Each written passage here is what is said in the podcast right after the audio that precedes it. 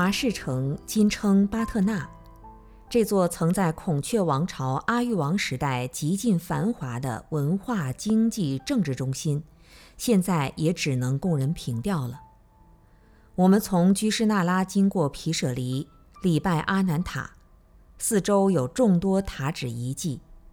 塔的背后是一座阿育王石柱，柱头上雕刻狮子，头是朝向居士那拉城的，是为了纪念佛陀最后一次于此塔后方的一公里处讲经，然后就去涅盘城了。其实佛陀来过这片树园不止一次，早年在舍卫城讲法。空时也会到这里来说法，其中《维摩诘经》也是在这里讲的。当时维摩诘居士正好是集毗舍离城中。阿难塔院鲜花盛开，草地洁净，树荫清凉，泉池清澈透底，阳光照映到水中央，闪闪光芒。犹如阿难尊者的智慧泉源，在佛教史上至今闪烁着洁净无瑕的光明。城中著名的佛陀舍利塔，是佛入灭后八份舍利让各国的国王请回去供养，其中一份由离车族请到此地建塔供奉，这是由阿育王挖掘出来后又重新建塔纪念。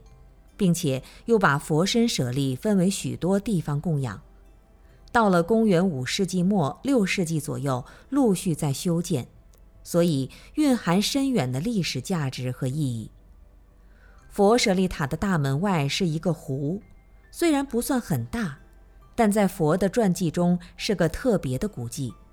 据说佛要离开华氏城时，城中无数信众因为舍不得佛陀离去。所以一路追赶世尊，佛陀就显神通自在无碍地现出一壶水，自己从湖面上如履冰凌般走过去了。而渴望留住佛陀的人，只能在此岸景仰和向往。